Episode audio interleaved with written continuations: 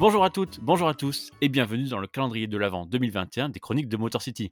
Tous les jours du mois de décembre, un nouveau podcast où on rend hommage à un joueur des oublié, un joueur au moins qui n'aura pas été All-Star sous les couleurs de Détroit.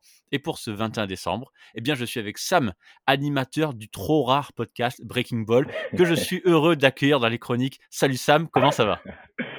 Ça va super, très content d'être là et c'est effectivement moi le fameux flemmard du podcast Breaking Ball mais non, content d'être là pour parler de, de, Détroit avec toi. Bah, merci de libérer du temps pour moi, ça me fait vraiment plaisir. Et toi, en plus, c'est intéressant parce que l'oublié que tu as choisi de mettre à l'honneur aujourd'hui, c'est Tobias Harris, 157 matchs avec Détroit entre 2016 et 2018, donc jamais All-Star.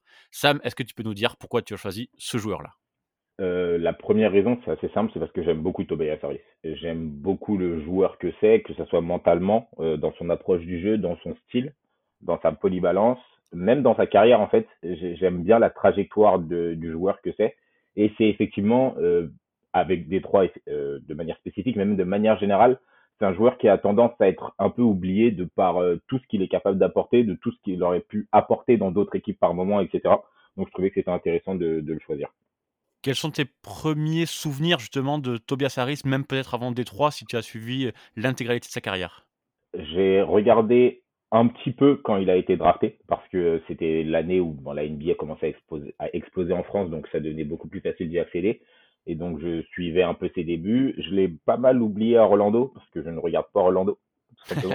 euh, non, plus sérieusement, c'est, c'est voilà, comme personne, vraiment. Euh, c'est, c'est un joueur qui, je trouve, en fait, il a jamais été au bon, au bon endroit au bon moment. Enfin, euh, je vais m'expliquer, mais euh, à Détroit, par exemple, je trouve que c'était déjà un excellent joueur dans ce qu'il était capable d'apporter, dans sa polyvalence. Il était déjà relativement adroit à trois points. Il était déjà relativement bon en tant que scoreur, surtout en tant que finisseur de play. Donc, c'est-à-dire que c'est pas lui qu'on avait tout le temps demandé de, de créer le jeu, de, de, de, libérer les autres, etc. Mais si tu lui faisais une bonne passe au bon moment, que tu lui créais un bon système, qu'il était en, finition à trois points, que ce soit dans le corner, que tu aies besoin qu'il attaque le panier parce que euh, y, a, y a une défense qui est un peu pliée, c'est quelqu'un qui a toujours été capable de faire pas mal de choses. Il tournait à, pas énorme, mais il tournait à quelques passes aussi quand il était à Détroit, parce qu'il est aussi capable de faire tourner la balle intelligemment, etc. Mais euh, un peu comme sur la suite de sa carrière d'ailleurs, quand il est parti au Clippers et tout, Détroit n'était pas forcément exceptionnel au moment où il y était, et du coup, il n'a pas forcément eu la lumière qu'il aurait pu avoir euh, que d'autres joueurs un peu euh, glue guy ont pu avoir dans d'autres équipes à d'autres moments. Tu vois, c'est le type de joueur pendant ces années à Détroit ou ces années après, si tu l'avais mis dans un effectif qui marche énormément, tout bêtement, si c'était un type qui avait joué au hit, par exemple, pendant les années, euh, même assez jeune dans sa carrière, hein, mais pendant le, Big Three du hit, il aurait brillé de par sa polyvalence, de par son, de par tout ce qu'il a apporté, de par tout ce qu'il peut apporter, de par son calme, de par, ce, ils appellent ça poise, mais enfin, il a énormément de qualités en tant que joueur qui nécessitent d'avoir un bon cadre pour vraiment, vraiment les mettre en lumière. Et je pense que c'est même un peu le cas encore aujourd'hui c'est qu'il a fini à Philadelphie et il est très bon, il score beaucoup, il apporte beaucoup, mais c'est pas forcément le même Philadelphie qu'il y avait il y a quelques années quand ils vont presque au bout et là où il y aurait vraiment eu besoin d'avoir cette espèce de petit, ce petit push qui aurait vraiment modifié la phase de l'équipe. Bon, finalement, voilà, il y a eu les trucs avec Butler, etc., etc. Donc, ils ont préféré partir sur lui. Et du coup, ce qu'ils ont lâché en privilégiant Tobias Harris, bah maintenant c'est aussi quelque chose qui leur manque aujourd'hui et qui aurait permis justement de faire briller encore plus le joueur. Et je pense que c'est des choses qui se sont aussi remarquées à Détroit quand il y était. Ouais, parce que quand il débarque à Détroit, en fait, finalement, ça rejoint un peu ce que tu dis. Il débarque en février 2016.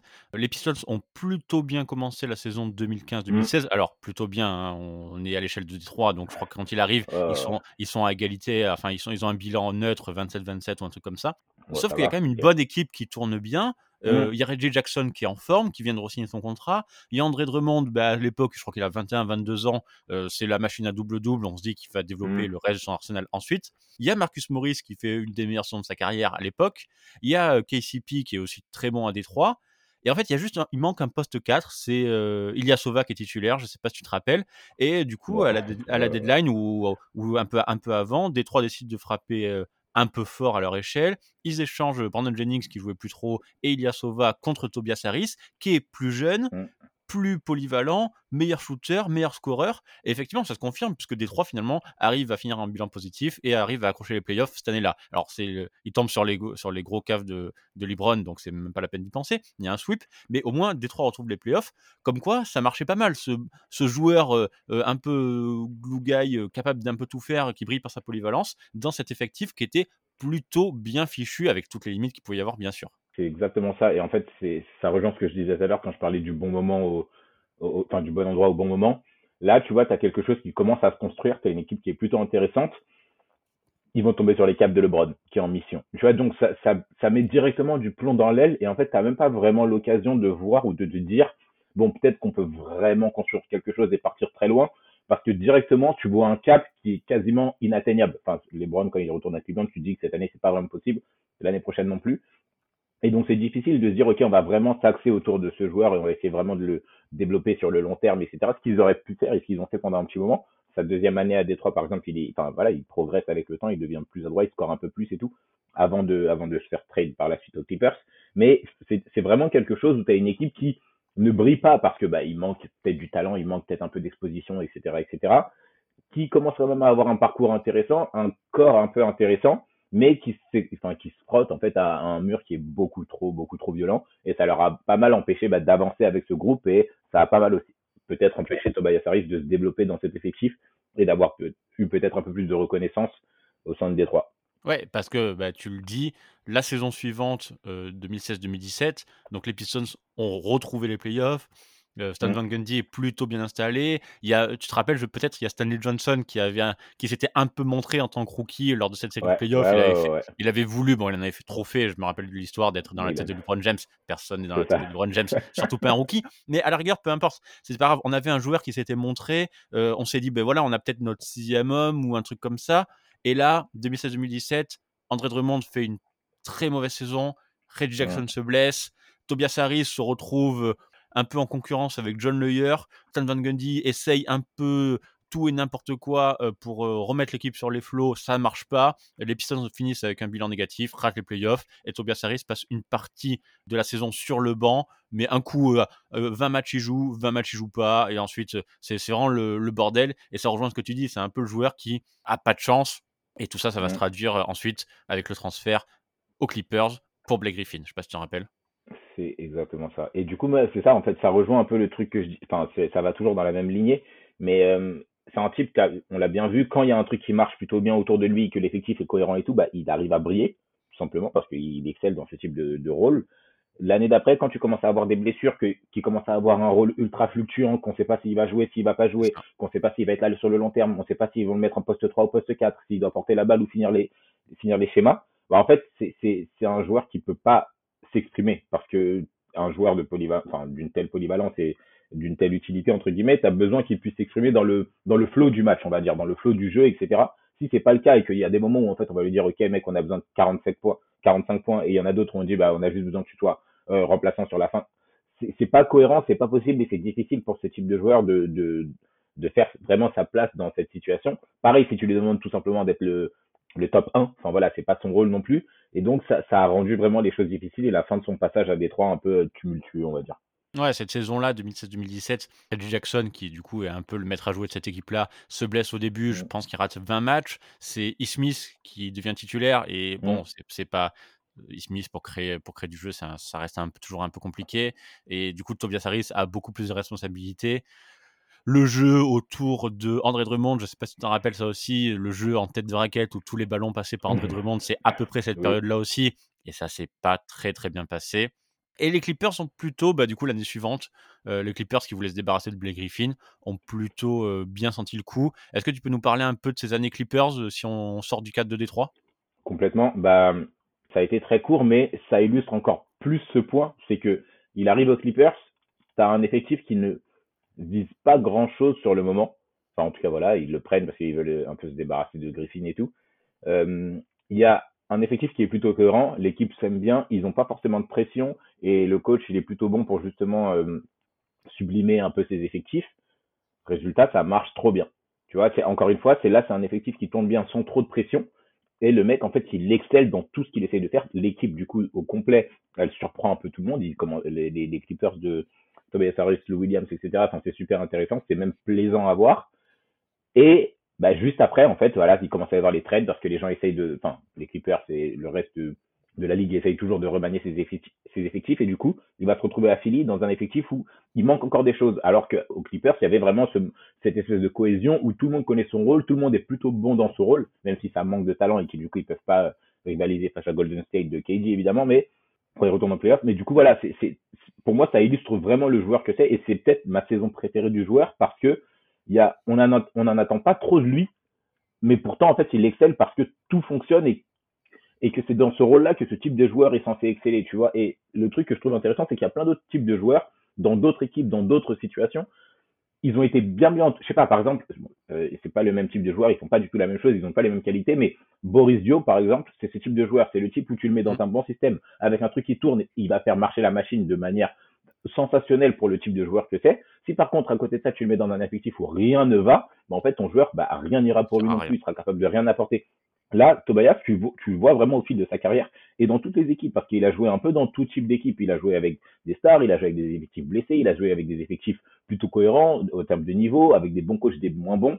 Et tu vois qu'en fait, selon comment ça tourne autour de lui, ça marche super bien. Et je trouve ça super intéressant ce type de joueur parce que ça rejoint un peu ce que c'est une déclaration que Alex Caruso avait fait il y a quelques années, euh, il y a peut-être même l'année dernière, où il dit qu'il y a énormément de joueurs qui ont du mal à s'imposer en NBA parce qu'en fait ils essayent d'en faire trop ou qu'ils connaissent pas leur rôle. Euh, pour Tobias Harris, en fait, j'aurais même tendance à dire que c'est l'inverse, c'est que lui, il connaît très bien son rôle et il sait dans quoi il excelle, mais vu qu'autour de lui, bah, c'est tout le temps chaotique, il a, très souvent du mal, ou en tout cas dans ses carrières, il a très souvent eu du mal à vraiment être, mis en lumière. Et cette saison des Clippers, en tout cas ces saisons des Clippers, c'est vraiment euh, pour moi les saisons qui l'ont mis en lumière par rapport, en, lumière pardon, par rapport à ce qu'il est capable de faire, à ce qu'il est capable d'apporter, et en fait au type de joueur que c'est. Et donc tu commençais à voir, bon, c'était un peu limite et ça le restera toute sa carrière, mais tu commençais à entendre des gens qui se disaient, oh, bah, peut-être qu'effectivement, il peut avoir un niveau star. C'est d'ailleurs pour ça qu'il a eu le contrat qu'il a aujourd'hui à, Philly. Mérité ou non, c'est une autre question et de toute façon, c'est pas nous qui payons. Mais voilà, c'est des situations où en fait les gens ont commencé à se rendre compte du type de joueur que c'était, du type de cap qui pouvait faire passer si ça tournait bien autour. Et pour moi, c'est ces années Clippers-là qui l'ont révélé euh, en ce sens. Du coup, pour finir avec ta vision un peu globale sur la NBA, maintenant qu'il est à Philadelphie, on peut considérer qu'il est dans un bon rôle pour lui ou il va encore manquer quelque chose et il finira inlassablement par être aidé parce que c'est le genre de joueur qui sert aussi de monnaie d'échange quand les choses marchent pas comme on veut. Bah c'est en fait c'est exactement ça le problème, c'est que du coup il manque encore deux trois trucs à Philly qui vont peut-être arriver parce qu'ils sont en train d'essayer de voir ce qu'ils peuvent choper avec Ben Simmons et tout, mais là en l'occurrence ils ont besoin de quelqu'un qui, est capable de créer, que ce soit sur demi-terrain ou sur transition, pour, permettre que ce soit un bid d'avoir des bonnes positions, mais aussi mettre un peu tout le monde dans des bonnes disposition. S'ils arrivent à traiter Ben, à, Ben Simmons contre un bon joueur, ou un bon créateur, ou même plusieurs, bref, quelque chose qui rend l'effectif cohérent, peut-être que sur cette année-là, effectivement, Tobias, il va finir sa saison avec un cadre qui lui correspond et qui va pouvoir se mettre en lumière. Si par contre ça marche toujours pas, comme tu viens de le dire, en fait, ça reste quand même une monnaie d'échange selon la durée de, selon, le nombre d'années qui restera à son contrat. Et donc, c'est pas impossible qu'en fait, il le trade encore une, enfin, s'il y arrive, il le trade encore une fois pour que l'effectif marche un peu mieux et qu'après, bah, il manque à cette équipe un Tobias Harris qui soit capable de faire la différence. Et c'est ça, en fait, ce truc où à chaque fois, il rate le coche d'un ou deux ans ou d'un ou deux trucs. Et c'est, c'est, par exemple, là aujourd'hui, on le voit un peu, Batum, il est très bon aux Clippers. Tu vois, voilà, il a fait un bon début de saison, il apporte pas mal, etc. Tobias Harris est meilleur que Batum. Sauf que du coup, vu qu'ils ont besoin de faire des trades pour récupérer tel ou tel joueur, bah, il leur manque. Bon, il y a Kawhi qui n'est pas là, Paul George qui bref, etc., etc. Mais c'est ce type de truc où en fait Batum il récupère le rôle que Tobias aurait pu avoir dans cette équipe parce qu'en termes de contrat, en termes de joueurs, en termes de timing, c'est pas passé. Et donc, je, je, suis pas forcément convaincu que qu'il restera à Philly si Philly réussit à trouver un système qui marche un peu mieux. Parce que là, il y a encore pas mal de carences et en fait, ils vont peut-être devoir utiliser ce joueur en tant que monnaie d'échange pour remplir les carences qu'ils ont. Donc, je sais pas. J'aimerais bien qu'ils finissent en tout cas par être un, bon, enfin, j'aimerais bien, faut voir, hein, parce que j'ai pas trop envie qu'il gagne non plus. Mais ça serait intéressant pour le joueur, ça serait intéressant pour le joueur en tout cas qu'il soit dans un bon système et dans un bon effectif, mais je ne sais pas si ce sera affilié. Il faut voir s'ils arrivent, de, s'ils arrivent à faire avec Ben Simmons en vrai. En gros, faut mettre Tobias Harris à Miami, quoi. Par exemple, tu vois, ça c'est bien. Ça, ça, en plus, en plus blague à part, et euh, au-delà du fait que j'aime bien le joueur et que j'ai envie d'avoir tous les bons joueurs de la ligue à Miami, c'est un joueur qui servirait beaucoup, tu vois, parce que nous, euh, par exemple à Miami actuellement, le poste 3-4, bon, tu vas avoir Butler et tu as aussi PJ Tucker, mais sur la rotation, t'as pas forcément quelque chose de super intéressant où c'est un peu plus léger et tout. Bah, littéralement, c'est un joueur qui excellerait dans ce type de système. Que ce soit maintenant, que ce soit euh, il y a quelques, euh, quand on va en finale, donc en 2020, pareil, il manquait potentiellement une, une vraie rotation au poste 3 parce que tu avais Crowder qui était un peu titulaire aussi. Donc c'est des trucs où, selon les années, il y a vraiment pas mal de moments où il aurait été excellent et il aurait été excellent à Miami. Mais pareil, pour les équipes qui visent le titre, tu le mets à, bon, à Toronto, il y a deux ans, ça aurait été encore plus facile. Mais voilà, il y a plein d'équipes où, en fait, quand tu vois qu'elles marchent bien ou qu'il leur manquait un petit truc, bah, ça aurait été, même l'année dernière à Phoenix, par exemple, tu vois, c'est des moments comme ça où, bah, les équipes qui sont pas loin, elles ont besoin d'un Tobias Harris. Le problème, c'est que les équipes qui sont pas loin, soit elles l'ont pas parce qu'il a, il a un gros contre autre part, soit elles n'ont pas la possibilité, soit elles n'ont pas l'argent. Enfin bref, c'est dommage, mais j'aimerais bien voilà, le voir au hit ou en tout cas le voir dans n'importe quel effectif, même si Philippe réussit à faire quelque chose de concret. De concret je, suis intéressé, je, serais très intéressé de voir ce qu'ils arrivent à faire avec lui. Bah, Sam, merci beaucoup. Euh, merci d'avoir parlé en bien de Tobias Harris comme ça. Dis-nous, dis aux auditeurs des chroniques de Motor City où est-ce qu'ils peuvent te retrouver? Euh, dans le podcast Breaking Ball qui sort environ une fois tous les six ans. plus sérieusement, euh, non, non, on essaie d'en faire un peu plus souvent. Donc, euh, je parle beaucoup basket sur le compte Twitter Breaking Ball, sur le podcast du coup Breaking Ball sur un peu toutes les plateformes et sur mon compte perso Fadeaway de temps en temps, mais c'est un peu moins, un peu moins censuré, donc un peu, ouais, un peu moins censuré, donc voilà. C'est plus, ouais, plus corporate sur les autres trucs. Enfin voilà. Super, merci Sam une nouvelle fois. Et donc vous tous, je vous dis à demain pour la suite du calendrier l'avant. Bye. Merci à tous. Ciao.